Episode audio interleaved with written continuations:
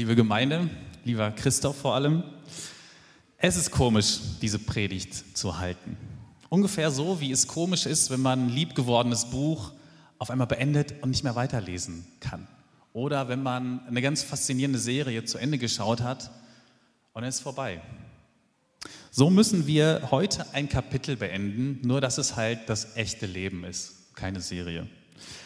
Und ich muss sagen, es war wirklich ein schönes und ein bewegtes Kapitel. Du warst jetzt fast sieben Jahre hier in der Gemeinde ähm, und es ist viel passiert. Bei so Kleinigkeiten angefangen, wie dass wir heute Morgen auf der Leinwand die Bilder gucken konnten, ohne dass wir so ein Ding umständlich, so einen Wagen dahin geschoben haben und gehofft haben, dass das alles funktioniert. Ist übrigens auch Christoph mit zu verdanken oder dass äh, hier eine neue Tontechnik ist und so. Es ist wahnsinnig viel passiert. Aufbrüche, Träume, eine Vision, Freizeiten, aber auch Krisen. Corona ist in die Zeit gefallen. Ähm, Gemeinschaft, Einsamkeit, vor allem viele Sitzungen und, und, und, und, und. Und diese ganzen sieben Jahre haben wir beide eng zusammengearbeitet. Das war was Besonderes für mich. Ich erinnere mich noch gern an die Anfänge äh, vor sieben Jahren. Da haben wir äh, stundenlang in meinem Büro oder draußen in der Sonne gesessen ähm, und über Gemeinde, Theologie und Veränderungsprozesse gesprochen. Wirklich ewig. Ich weiß gar nicht, wie viele lange Gespräche wir in der Zeit geführt haben. Und ganz oft war es auch so, dass wir diese langen Gespräche gebraucht haben, weil wir dann irgendwann ähm, an einen Punkt gekommen sind, wo uns plötzlich etwas klar wurde. Irgendwas, was uns wirklich bewegt oder was wir machen wollen. Das war total bereichernd für mich. Ich habe immer wieder gedacht und auch gesagt, ich möchte diesen Job nicht alleine machen. Macht für mich gar keinen Sinn. Zusammen ist viel effektiver und es macht viel mehr Spaß. Und es war ein echtes Geschenk und ein Privileg, mit dir, Christoph, zusammenzuarbeiten. Ehrlich, ich habe das total genossen. Ähm, wir hatten zwar zwei verschiedene Arbeitsbereiche hier in der Gemeinde, ähm, aber wir hatten immer den Ehrgeiz, Gemeinde gemeinsam zu gestalten, auch die ganze Gemeinde. Du hast dich auch nie einfach in deinen Bereich zurückgezogen. Es wäre vielleicht manchmal bequemer gewesen und einfacher, einfach nur das eigene Ding zu machen, mit Jugendlichen abzuhängen. Ähm, aber äh, das liegt nicht in deiner Natur. Du hast eigentlich immer die Stimme der Jugendlichen und jungen Erwachsenen in der ganzen Gemeinde äh, laut gemacht. Du hast selber gesagt, ey, ich habe wahrscheinlich manchmal genervt und viele unangenehme Fragen gestellt.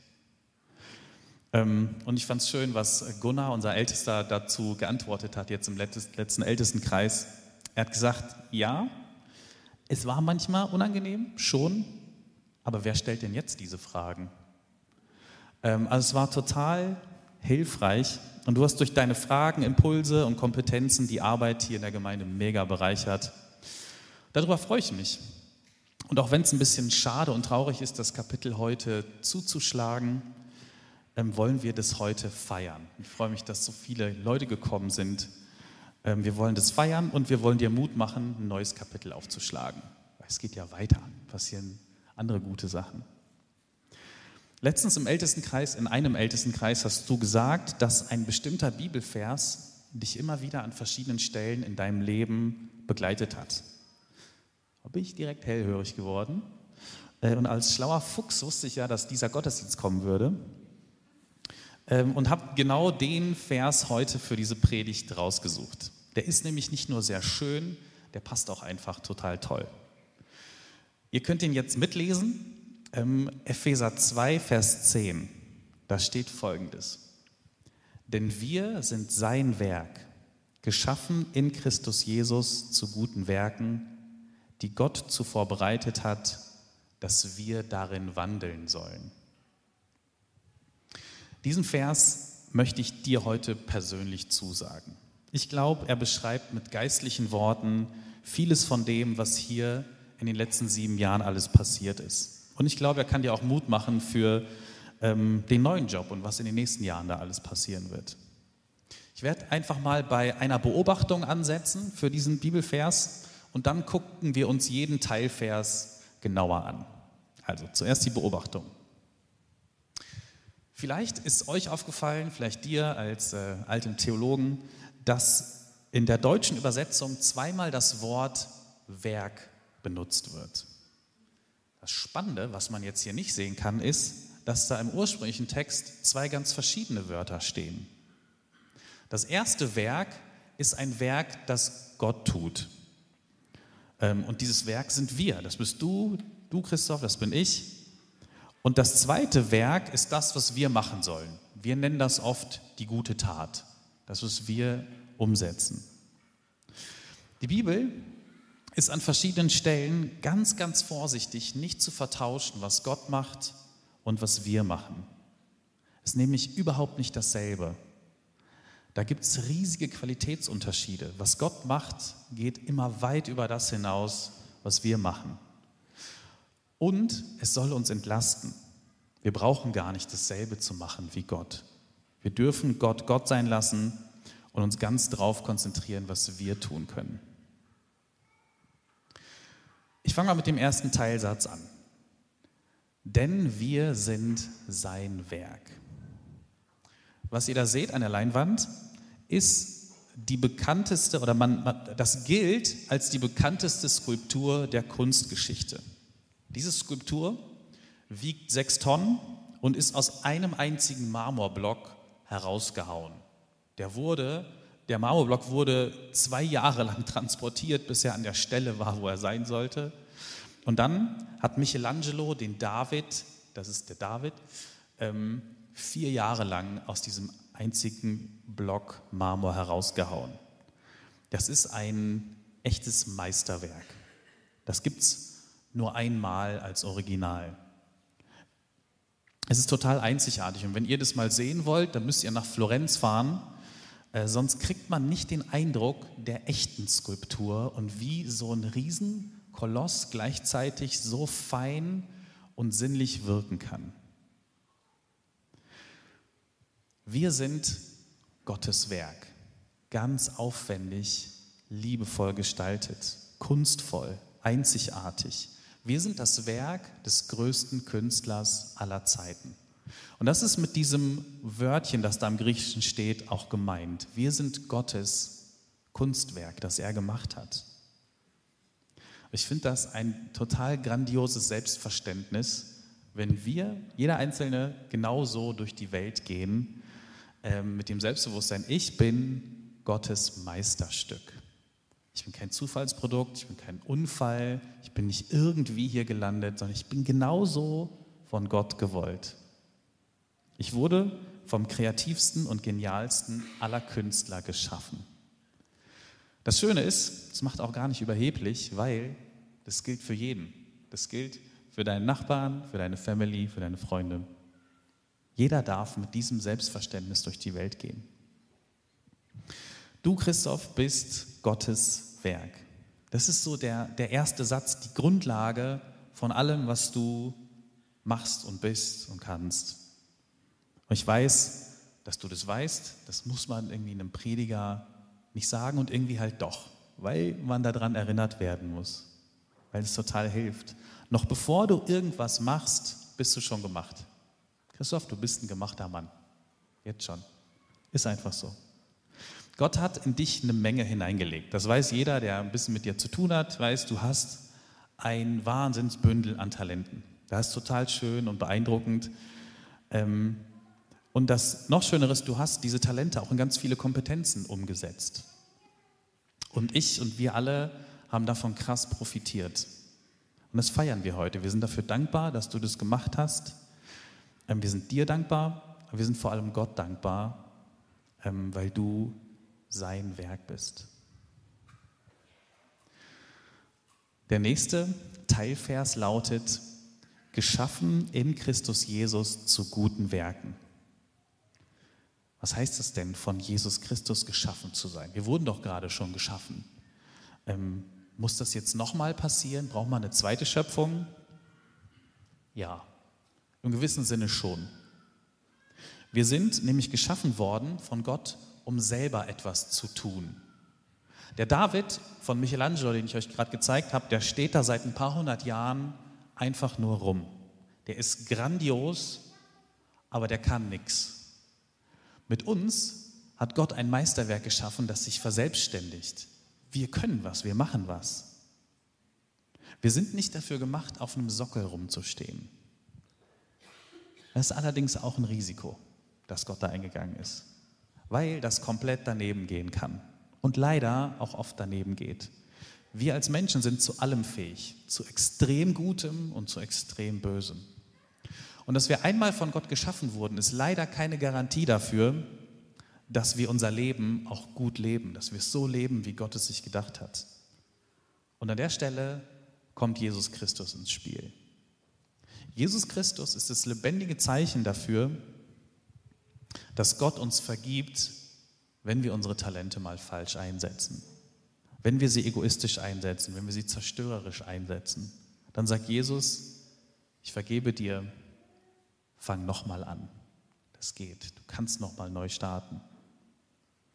Jesus Christus ist aber auch das lebendige Zeichen dafür, was Hingabe bedeutet, was es bedeutet, dass ein Mensch hier, Jesus am Kreuz, sich komplett mit allem, was er ist, hingibt. Er war das Werk Gottes, das sich ganz für andere hingegeben hat, mit allem, was er war, sagte und tat. Und an Jesus Christus können wir sehen, wie das geht. Und durch ihn werden wir immer wieder neu fähig, unsere Werke gut einzusetzen. Lieber Christoph, ich weiß, wie sehr du es liebst, etwas zu schaffen. Dass was passiert. Christoph liebt die Wirkung. Da muss was passieren. Du liebst es, etwas Wirksames und auch was Hilfreiches zu machen. Und ich weiß, wie sehr du es hast, wenn überhaupt nichts Wirksames dabei rauskommt. Also du mochtest es nie, irgendwas zu machen, nur weil es schon immer so gemacht wurde. Also mich oft gefragt, ja wieso? Wieso machst du das? Würde ich nicht machen. Kann ich mich gut daran erinnern. Ähm, du wolltest keine Energie verschwenden und du hattest auch keinen Bock, tote Pferde zu reiten. Hast du auch ab und zu gesagt.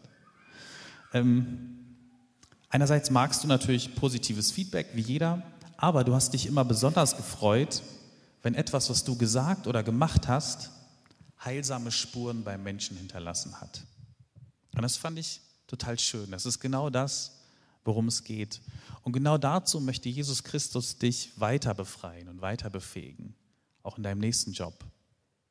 Auch wenn du jetzt nicht mehr Seelsorge machst, weniger predigst äh, und Organisationsentwicklung und Prozessgestaltung und äh, Coaching und so, ähm, mach es trotzdem mit Jesus und nimm diese Kraft mit, die uns immer wieder neu verwandelt ähm, und uns neu kalibriert, damit das, was wir machen, ähm, heilsam ist. Wir brauchen diese Vergebung und Ausrichtung immer wieder neu. Und dafür ist einfach niemand besser als Jesus. So einfache Theologie. Dann kommt der nächste Teilsatz, die Gott zuvor bereitet hat. Also die Werke, die Gott zuvor bereitet hat. Das ist jetzt bereits die dritte Sache, die Gott macht. Erstens, er hat dich gemacht. Zweitens, er verwandelt dich durch Jesus Christus. Und drittens, er bereitet sogar die guten Taten vor, die du tun kannst. Und vielleicht ist das hier der überraschendste Teilsatz, weil wir das nicht erwarten. Also ich erwarte das nicht. Ich würde spätestens an dem Punkt erwarten, dass jetzt ich gefragt bin. Meine Verantwortung, meine Aktivität ähm, ist es aber immer noch nicht. Selbst das, was ich tun soll, hat Gott vorbereitet. Das finde ich total spannend. Gott ist nicht nur der Schöpfer aller Dinge, die wir sehen können, Gott ist auch der Schöpfer aller Möglichkeiten, die wir tun können. Ich finde, der rote Teppich, den ihr da sehen könnt, ist ein tolles Bild dafür. Gott hat uns einen Teppich ausgerollt. Und wir brauchen nur auftauchen und können darauf stolzieren. Wir dürfen glänzen und Gott freut sich darüber. Liebe Gemeinde, lieber Christoph, es ist alles vorbereitet. Die Perspektive ist vielleicht, vielleicht auch manchmal vielleicht auch bei deinem neuen Job. Oh Mann, da wartet eine Menge Arbeit auf mich. Es gibt richtig viel zu tun. Und es stimmt. Aber vor allem warten viele Möglichkeiten auf dich. Und Gott ist gespannt, welche du ergreifen wirst und durch welche er wirken wird. Deine Aufgabe ist, auf einem ausgerollten Teppich zu gehen. Ich finde auch, das passt total gut zu deinem systemischen Ansatz. Du musst jetzt nichts Neues machen. Als systemischer Coach arbeitest du ja immer mit dem, was bereits da ist. Habe ich auch von dir gelernt, das immer wieder zu machen. Und es ist nicht nur systemisch richtig, es ist sogar theologisch richtig.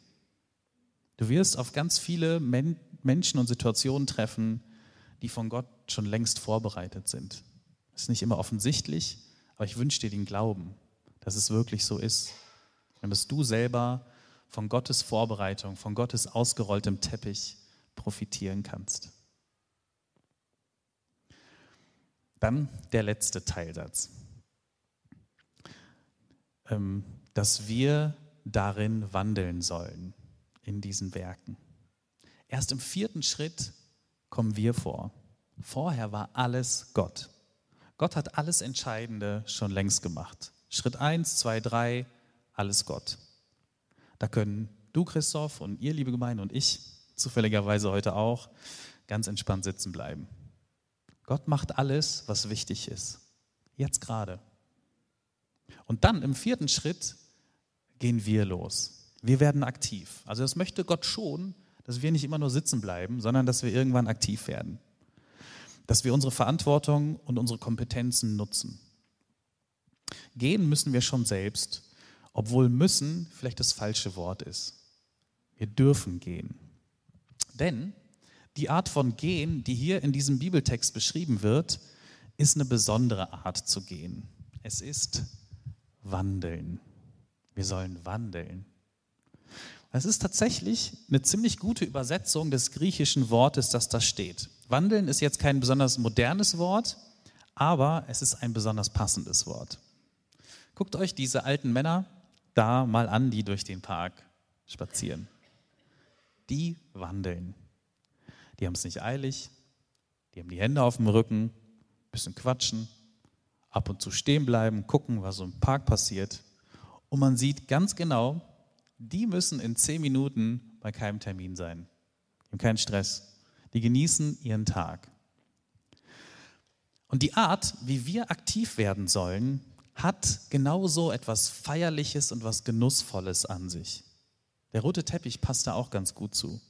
Wir gehen mit Würde und Langsamkeit und wir dürfen das genießen, was wir machen.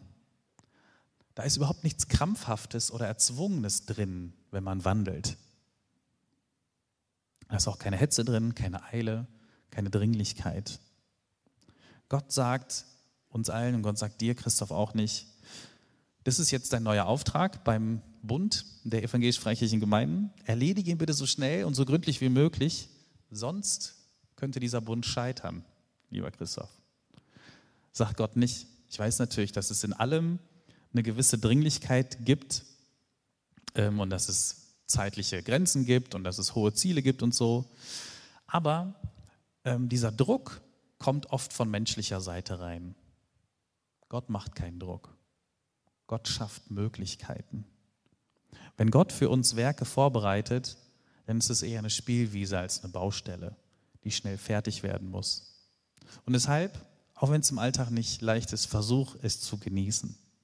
Du wirst viele tolle Menschen kennenlernen, das ist schön. Du wirst neue Dinge lernen, ist auch schön. Ähm, es werden sich Dinge verändern und es wird Ergebnisse geben. Und dann verweil einfach mal einen Augenblick, verschränk die Hände hinterm Rücken wie ein alter Mann und genieße es einfach, was so passiert. Wandeln. Was für ein schönes Wörtchen. Wir hatten mit diesem Wort wandeln äh, in unserer Vorbereitung mit dem Team äh, eigentlich am meisten Spaß. Das war richtig lustig. Ähm, wandeln ist nämlich auch sowas wie ein Teekesselchen. Wir haben uns lange darüber unterhalten.